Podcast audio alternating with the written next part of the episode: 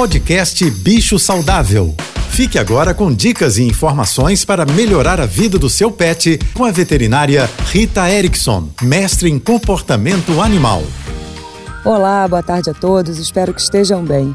Eu acredito que todo mundo deseja ter um pet sociável, que gosta de estar junto com pessoas e com outros animais. Mas infelizmente, nem sempre essa é a realidade. Alguns cães não foram bem socializados quando filhotes e têm medo de pessoas e até mesmo de outros cães, ou sofreram experiências desagradáveis e ficaram traumatizados. E a gente precisa ficar muito atento para não expor os nossos pets a situações desconfortáveis. Levar um cachorro para um parcão, por exemplo, ou até mesmo para uma creche, se ele não fica confortável no meio de outros cães, pode ser uma experiência apavorante para ele. E os gatos, às vezes, preferem se esconder se a casa estiver muito confusa, com visitas e etc. Se o seu animal não se sente confortável no meio de muita confusão e outros animais, respeite-o.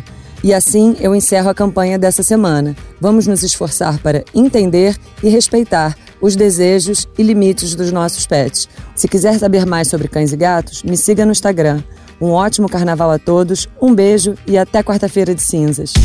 Você ouviu o podcast Bicho Saudável.